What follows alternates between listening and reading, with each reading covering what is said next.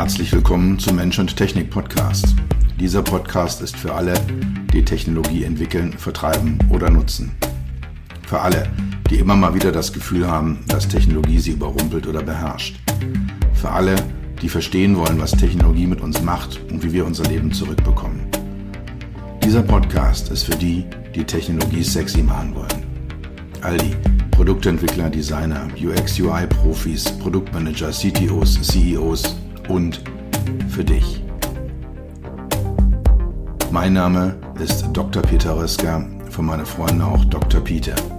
Ich bin dein Gastgeber und freue mich, dass du dabei bist.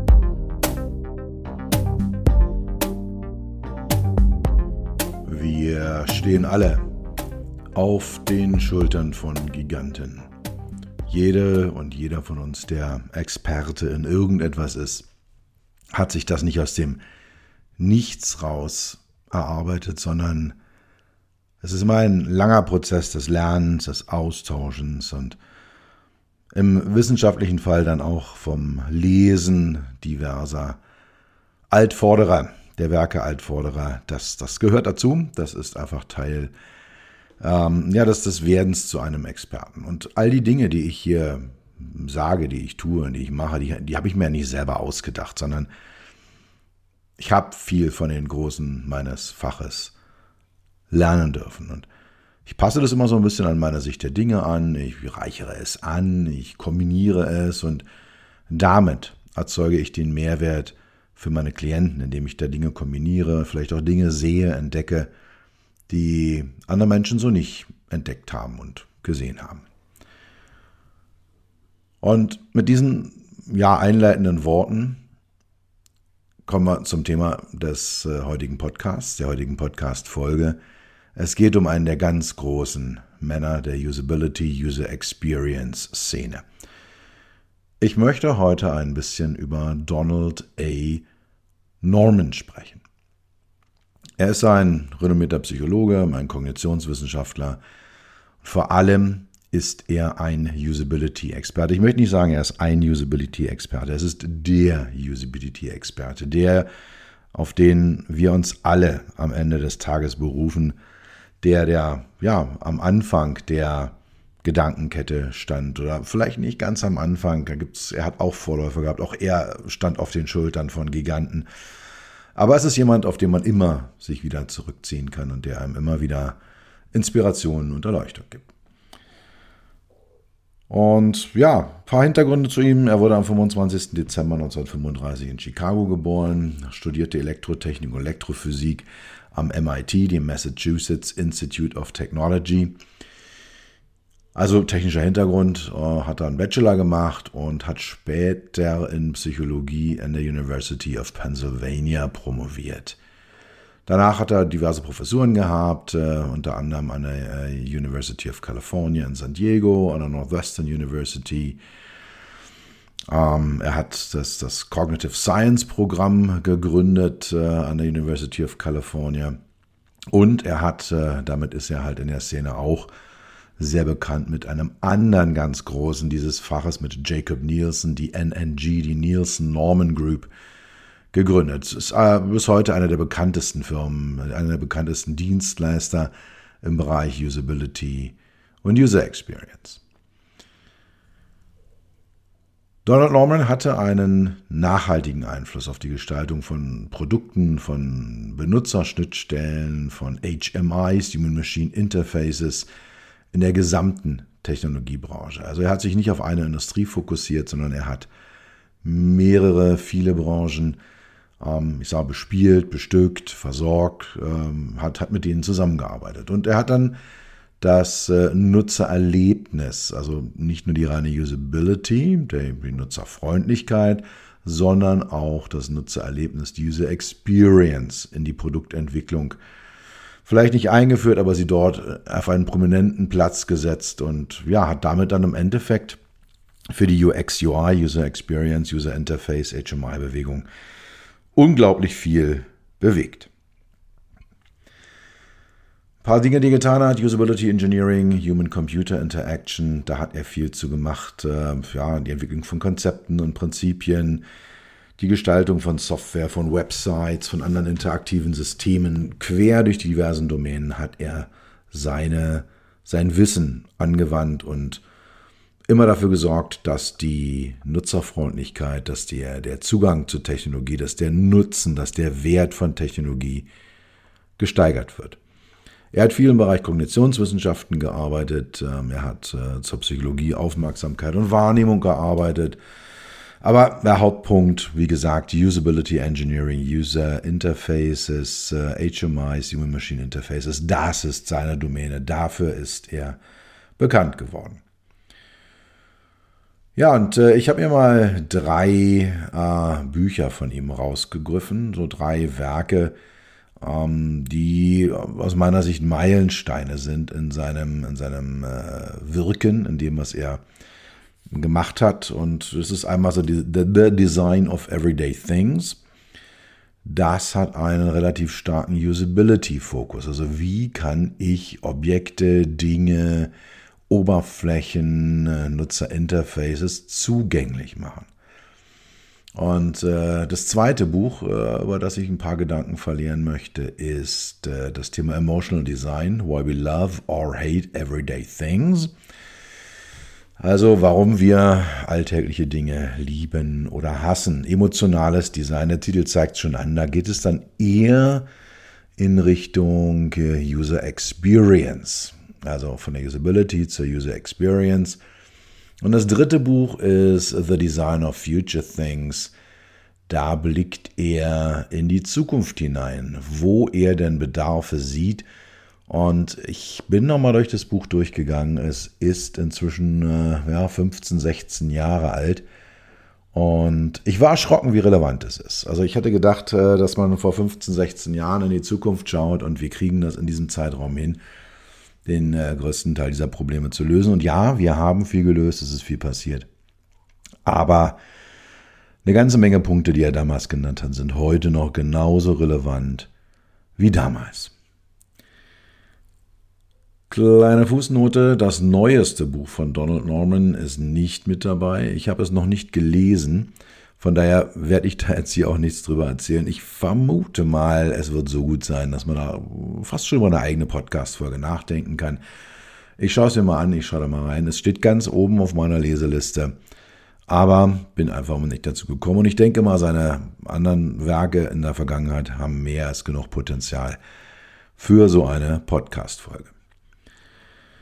Zweiterer, zweite Fußnote, zweiter Punkt in diesem Bereich ist, äh, diese Bücher sind, ich habe es äh, nochmal beim großen Online-Buchhändler gerade gecheckt, nicht in deutschen Ausgaben erhältlich. Die Sprache der Bücher ist aber vergleichsweise einfach. Es ist kein wirklich wissenschaftliches Englisch. Es ist eher ein, ja, ich sag mal, leicht akademisches Praktiker-Englisch. Also auch mit mittelmäßigen Englischkenntnissen sollte man mit diesen Büchern gut klarkommen. Fangen wir mit dem ersten Buch an. The Design of Everyday Things. Ursprünglicher Titel auch The Psychology of Everyday Things. Was ich einen ganz spannenden Wechsel finde, auch, dass er so von der Psychologie der alltäglichen Dinge zum Design der alltäglichen Dinge ähm, ja, ge gekommen ist. Ja, ich weiß nicht, ob er das war oder sein Verlag das war, aber es ist ein ganz spannender Wechsel. Ähm, weil mit der Psychologie würde ich ja den Everyday Things, also diesen alltäglichen Dingen, ähm, eine eigene Psyche zugestehen. Und das macht er nicht. Er gibt dem Menschen die Kontrolle zurück, indem er dann sagt, nein, das ist the design of everyday things. Also wir reden nicht über die Psychologie der alltäglichen Dinge, wir reden über das Design der alltäglichen Dinge und nehmen damit, das finde ich eben den spannenden Wandel, die Sache wieder in die Hand. Erschien 1988 ohne Zweifel das bekannteste Werk von Norman. Die meisten oder viele von euch werden es schon gesehen haben. Äh, er hat das Verständnis über, über die Gestaltung von Altersgegenständen und Benutzerschnittstellen damit komplett revolutioniert. Es war vorher im Prinzip alles auch schon bekannt. Man wusste das. Es gibt ja die Forschung von, von äh, Frederick Taylor und von Gilbreth äh, Ende des 19., Anfang des 20. Jahrhunderts alles Themen, die irgendwie schon mal da waren, so diese physische Geschichte, die dahinter steht. Ähm, er hat es jetzt aber wirklich auf ein neues Level gehoben, was die kognitiven Themen, die mentalen Themen, die Denkthemen, die Kopfthemen, die Interaktionsthemen angeht. Und in uh, The Design of Everyday Things erklärt er, wie Menschen mit Produkten interagieren und wie wir als Designer, als HMI-Experten, als äh, Usability, User Experience Personen, wie wir das verbessern können. Und das Buch beginnt mit der Idee, dass viele Dinge im Alltag so gestaltet sind, dass sie Verwirrung und Frustration bei den Benutzern auslösen. Und da trägt er mit mir natürlich, bei mir natürlich Eulen nach Athen. In so vielen Punkten stehen wir einfach völlig fassungslos für irgendwelchen Lösungen, die da versucht jemand anzuwählen. Die sagen, hey, das kann's ja wohl nicht sein. Und ich habe inzwischen ja bei vielen einen sehr, sehr professionellen Blick, aber es gibt immer noch Situationen. Ähm, ich erinnere mich nur an meine letzten Versuche, ein, äh, mein iPhone mit der Head Unit äh, eines Mietwagens zu koppeln. Also Leute, ja, das erzeugt Verwirrung und Frustration. Norman argumentiert in dem Punkt, dass es nicht die Dummheit oder Unfähigkeit der Nutzer ist, sondern dass es einfach schlechtes Design ist. Und das ist einer der Kerngedanken, den ich von ihm übernommen habe und den ich immer sage, Leute, natürlich gibt es den sogenannten DAO, den größten anzunehmenden äh, User, oder den dümmsten, dümmsten anzunehmenden User. Aber äh, auch für den muss es funktionieren. Ja, ich muss jetzt nicht sagen, naja, der, der darf jetzt nicht irgendwie dieses Gerät nutzen, der darf jetzt sein äh, iPhone nicht mit der Head-Unit koppeln, weil er zu doof dafür ist. Nein, sondern ähm, es liegt einfach daran, dass in bestimmten Punkten irgendetwas nicht wirklich gut gestaltet ist. Er führt dann relativ schnell den Begriff Affordance ein, da komme ich nachher auch mal drauf, äh, wenn ich so die, die Hauptpunkte, die Hauptthesen nochmal zusammenfasse von dem Buch. Ähm, der beschreibt, wie Gegenstände natürliche Hinweise und Anreize setzen, um ihre Nutzung zu erleichtern. Also das, was man in der DIN ISO 9241 als Selbstbeschreibungsfähigkeit bezeichnet. Also ein System spricht aus sich selbst heraus und sagt mir in seinem Design, wie ich damit umzugehen habe. Norman betont auch die Bedeutung vom Feedback in der Benutzerinteraktion. Das ist ein weiterer Punkt nach der Affordance. Auch hier Klassiker, ja, ähm, übernommen worden, ist in der ISO-Norm drinne Produkte sollen dem Nutzer klar Rückmeldungen geben, was gerade passiert und wie sich ihre Aktionen auswirken werden, wenn sie sie denn durchführen. Fehlende, inkonsistente Rückmeldungen werden definitiv zu Verwirrung führen und auch verspätete. Ich hacke häufig wie wild auf meinem, meinen elektronischen Geräten rum in dem Glauben, die haben, haben mich nicht verstanden, die haben diesen Knopfdruck nicht angenommen. Sie haben, und ich mache dann irgendwie ganz wilde andere Sachen mit diesem wilden Rumdrücken, die ich gar nicht machen wollte. Also, Feedback, entscheidender Punkt. Ähm, er führt es den Begriff mentales Modell ein. Ich habe jetzt keine Ahnung, ob er der Erste war, der das äh, gemacht hat oder ob es da noch andere vorher ähm, das beschreibt die Vorstellung, die ein Nutzer von einem Produkt oder der Funktion eines HMI, eines Human Machine Interfaces hat. Also da überlegt man sich, wie, äh, welches Modell hat ein Nutzer im Kopf und dieses Modell möchte ich in meiner Nutzeroberfläche möglichst genau spiegeln und äh, ja, reflektieren und, und wiedergeben. Und er geht dann weiter in dem Buch, äh, ja, macht relativ äh, viel so Praxisbeispiele, Türen, Lichtschalter, Telefone, Kochherde und andere Sachen, die wir in unserer Umgebung haben, um einfach aufzuzeigen, wo diese Punkte, die er da genannt hat, nicht eingehalten werden.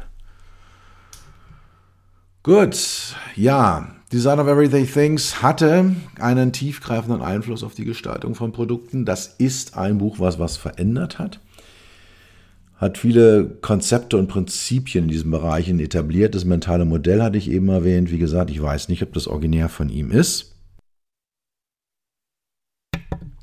Oder ob er das von woanders übernommen hat. Ähm, gehen wir nochmal durch. Affordance.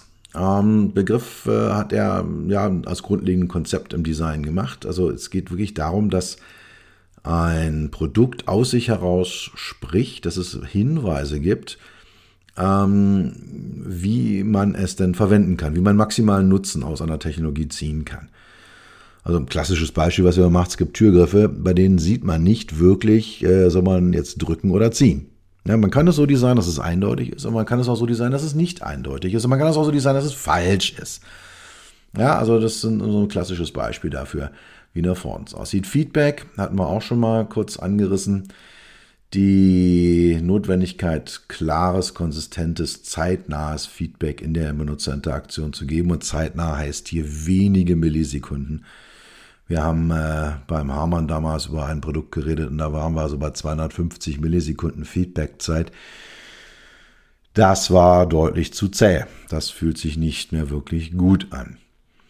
Ja, es sollte sofort reagieren, also ein Produkt, um zu zeigen, dass irgendwas erkannt wurde. Und wenn dann nicht gleich eine Aktion erfolgt, dann wenigstens anzeigen, hey, ich habe dich verstanden und, und äh, alles läuft. Dann äh, das Thema mentale Modelle. Ähm, hatten wir schon kurz angerissen. Mentales Modell bedeutet, dass ich als Nutzer ein Modell davon habe, wie denn dieses Produkt, diese Technologie, diese Schnittstelle funktioniert. Und darüber müssen sich die Designer bewusst sein. Wie denkt ein Benutzer? Was erwartet ein Nutzer? Erwartungskonformität ist aus der ISO 9241 äh, der entsprechende Begriff. Ja, also ich habe eine bestimmte Erwartung an ein Produkt, dass es das und das tut, wenn ich da und dort drücke. Ähm, und dann muss es entsprechend äh, äh, auch so funktionieren. Also so ein roter Knopf, denke ich mir, wenn ich den drücke, dann ist es wahrscheinlich der Ausknopf. Wenn es aber ein ganz anderer Knopf ist, der rot ist, da muss ich schon sehr, sehr gute Gründe haben, warum das jetzt so ist. Und am Ende, wenn man äh, die Mentalmodelle gut trifft, äh, erhält man das, was man als ein intuitives Design, also hohe Intuitivität ähm, begreifen kann. Ein Problem ist immer bei der ganzen Entwicklung, man könnte ja sagen, naja, mein Gott, äh, dann, dann guckt halt eben jeder Entwickler bei sich selber, wie sieht denn mein mentales Modell aus und reflektiert es drin, alles ist gut. Genau dieses Vorgehen führt dazu, dass äh, viele Produkte sehr schlecht sind, weil sie den mentalen Modellen des Entwicklers entsprechen. Aber Entwickler sind keine normalen Menschen, also auch Designer nicht. Auch ich bin kein durchschnittlich normaler Mensch mehr, was Technologie angeht. Meine mentalen Modelle sind nicht die der großen Allgemeinheit. Die Psychologie des äh, Nutzers ist sollte auf Seiten der Entwickler ein tiefes Verständnis darüber äh, bestehen, wie denn der Nutzer äh, funktioniert, wie der tickt, welche psychologischen Grundannahmen der trifft oder welche Grundannahmen der überhaupt trifft und wie der Informationsverarbeitet, Informationen verarbeitet. Ja, und dann schaut man halt hin, was sind so natürliche Fähigkeiten und Neigungen der Nutzer und wie können wir die entsprechend nutzen. Gut, also äh, zusammengefasst, äh, The Design of Everyday Things ist ein zeitloser Klassiker der Usability-Literatur. Alle Designer, alle Ingenieure, alle, die sich mit Produktgestaltung, äh, Usability, User Experience äh, befassen, sollten es gelesen haben, verstanden haben, inhaliert, haben. Ähm, das ist definitiv ein Muss für viele Leute. Das zweite Buch, äh, über was ich hier so ein bisschen philosophieren möchte, ist Emotional Design, Why We Love or Hate Everyday Things. Emotionales Design, warum wir alltägliche Dinge lieben oder hassen. 2004 veröffentlicht, also einige Jahre, viele Jahre nach ähm, dem Design of Everyday Things.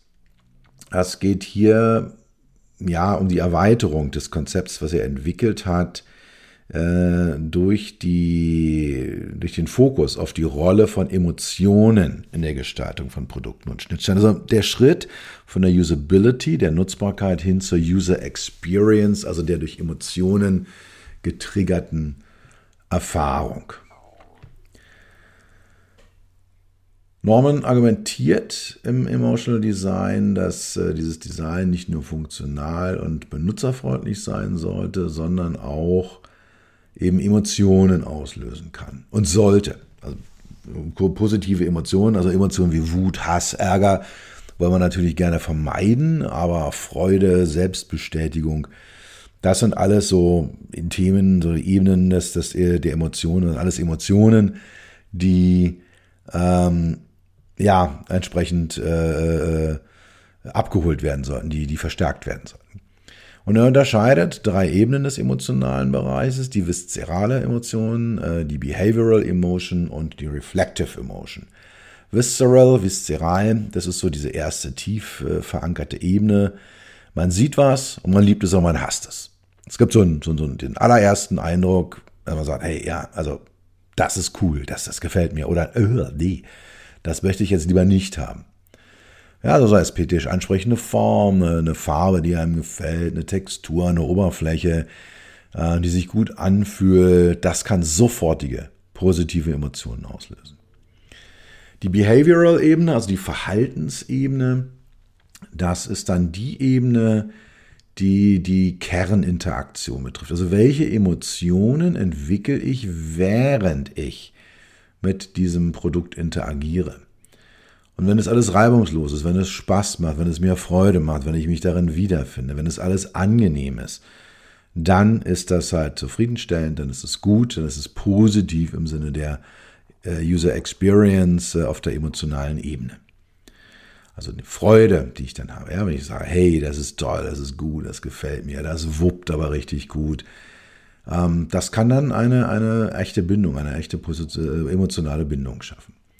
Und dann die reflektive Ebene, die Reflective Ebene, da geht es um die Bedeutung und die Erfahrung, die ein Produkt oder eine Schnittstelle für den Nutzer hat, und zwar im Nachhinein. Also so Erfüllung, Identifikation. Ich habe ja mir immer ein neues Smartphone hingelegt und habe damit jetzt eine Stunde gearbeitet und stelle hinterher fest, wow, es war die richtige Entscheidung. Es ist genau das, was, was ich gerne haben möchte.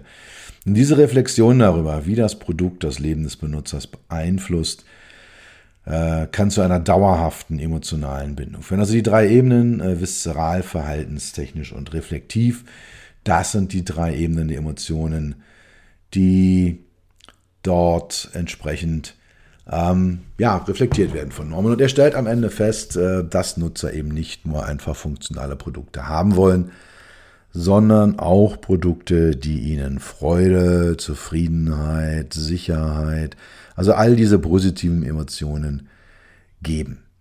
Am Ende redet er über die Schönheit in der Gestaltung, so ästhetische Merkmale und die entsprechenden emotionalen Reaktionen darauf.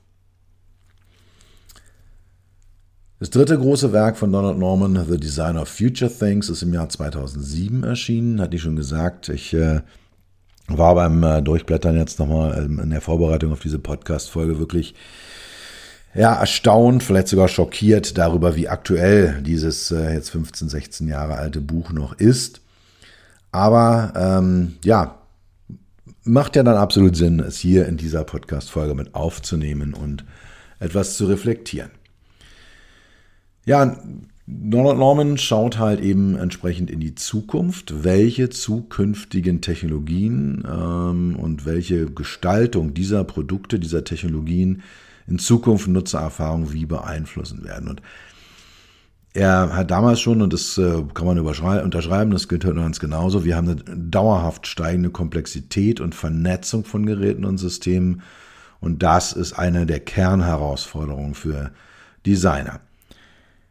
Ich merke es bei mir auch, wenn ich ein Projekt habe, äh, in dem ich eine, eine Schnittstelle gestalte, ein Konzept für ein HMI in einem Fahrzeug äh, entwickle, für einen Autohersteller oder einen, einen Automobilzulieferer, dann mache ich in den seltensten Fällen einfach nur ein HMI. Dann habe ich mindestens drei HMIs im Auto, nämlich im Cluster, im Head-Up-Display und im Center-Stack, also die verschiedenen Displays im Fahrzeug. Dann kommt vielleicht noch eine App dazu, eine Ladesäule ähm, eine, eine PC-Applikation, eine Web-Sache.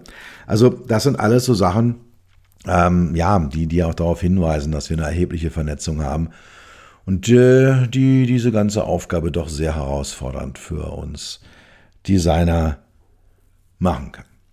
Ja, nochmal zurück zu Donald Norman, zu seinen Hauptpunkten. Also vernetzte Welt, IoT, Internet of Things äh, ist er sehr stark, hat er damals vorhergesehen schon, ist heute auch noch eines der großen Themen. Eben die Vernetzung zu Ökosystemen ähm, von unterschiedlichsten Endgeräten.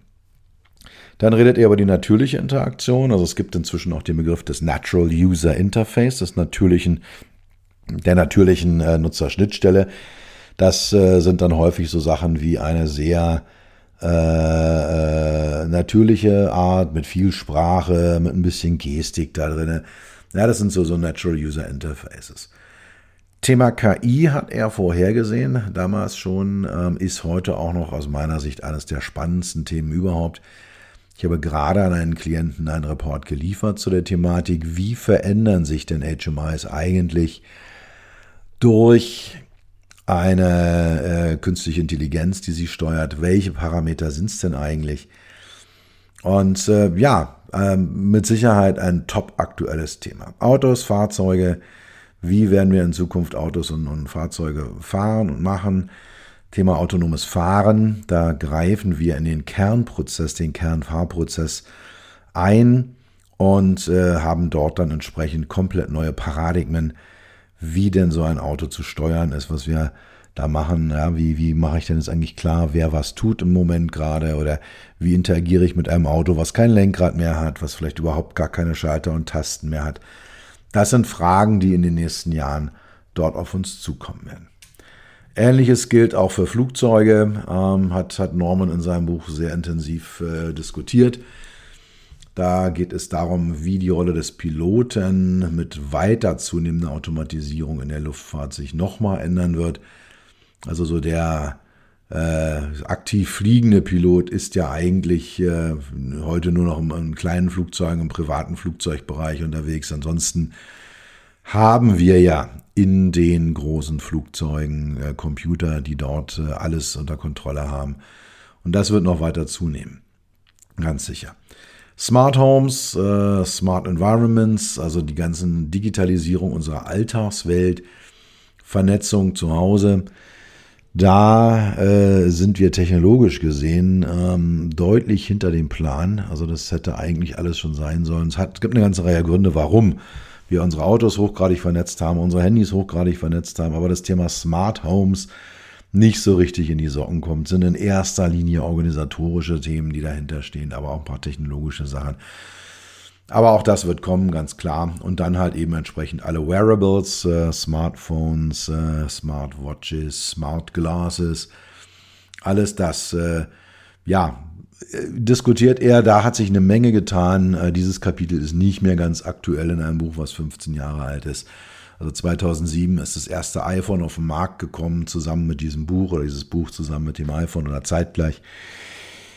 Da hat sich viel getan. Aber ähm, ja, äh, super spannend trotzdem zu lesen, äh, wie das heute noch ist.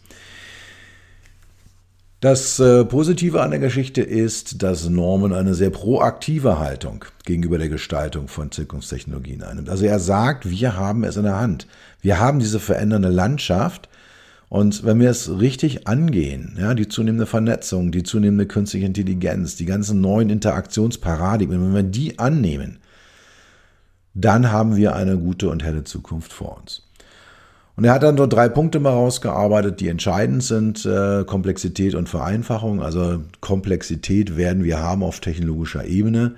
Die große Kunst des User Interface Designs, äh, des HMI Designs, der Usability User Experience Entwicklung ist es, diese Komplexität so zu vereinfachen, und es ist ja immer nur eine Scheinvereinfachung, aber die so geschickt hinzubekommen, dass äh, die Nutzer sich abgeholt fühlen, dass sie sich aufgehoben fühlen und dass sie die Komplexität als ein wunderbares Feature, aber nicht als Belastung empfinden. Und da kommen wir dann zum Thema Intuitivität. Ja, es muss nicht unbedingt super einfach sein. Ich muss jetzt nicht alle Buttons irgendwo wegstreichen und machen, sondern muss halt eben mit allen Regeln, die Norman aufgestellt hat, die seine Vorgänger, seine Nachfolger aufgestellt haben, so ein Produkt sauber durchdesignen. Das zweite ist Vertrauen und Verlässlichkeit. Entscheidend, Benutzer müssen, Menschen müssen den Technologien vertrauen können. Wir machen immer wieder die Erfahrung, dass genau das nicht der Fall ist. Es liegt nicht in der Technologie selber begraben, die ist da eher neutral, sondern es liegt an den Firmen, die dahinter stehen. Es gibt halt große Tech-Companies, die verdienen viel, viel Geld damit, äh, dass sie uns Technologien andrehen, äh, dass sie halt ja, unser Vertrauen auch ein Stück weit missbrauchen, äh, uns, uns etwas vorgaukeln, was gar nicht da ist und äh, uns damit tief in die Taschen greifen. Das äh, ist eine Tatsache, möchte ich auch gar nicht als solches kritisieren, sondern nur darauf aufmerksam machen, dass man da sehr, sehr vorsichtig sein soll. Und zum Schluss redet Norman über die menschliche Dimension, er betont die Notwendigkeit, die menschliche Psyche, die Stärken und Schwächen, die wir haben, die, die ganz hervorragenden Stärken und die überraschenden Schwächen äh, und auch die Erfahrung des Menschen in den Mittelpunkt des Designs zu stellen. Also den Menschen als gesamtheitliches, holistisches Wesen mit all dem, was wir mitbringen, in den Fokus zu rücken. Und das wird dann dazu führen, dass Technologie nicht entfremdend wirkt, sondern uns unterstützt, uns bereichert, echten Wert liefert und unser Leben zu einem besseren Leben macht. Ja, sind wir schon durch mit der heutigen Folge. Ich habe mich mit äh, dem großen Guru der Usability User Experience Forschung mit Donald A. Norman aus den USA auseinandergesetzt, äh, habe seine drei seiner Hauptwerke, nicht seine drei Hauptwerke, drei seiner Hauptwerke ähm, mal genauer angeschaut. The Design of Everyday Things mit einem Usability Focus, Emotional Design, Why We Love or Hate Everyday Things mit einem User Experience, einem Erfahrungs-, einem emotionalen Fokus und The Design of Future Things, also dem, was in Zukunft an Technologien und an Mensch-Maschine-Schnittstellen auf uns zukommen wird.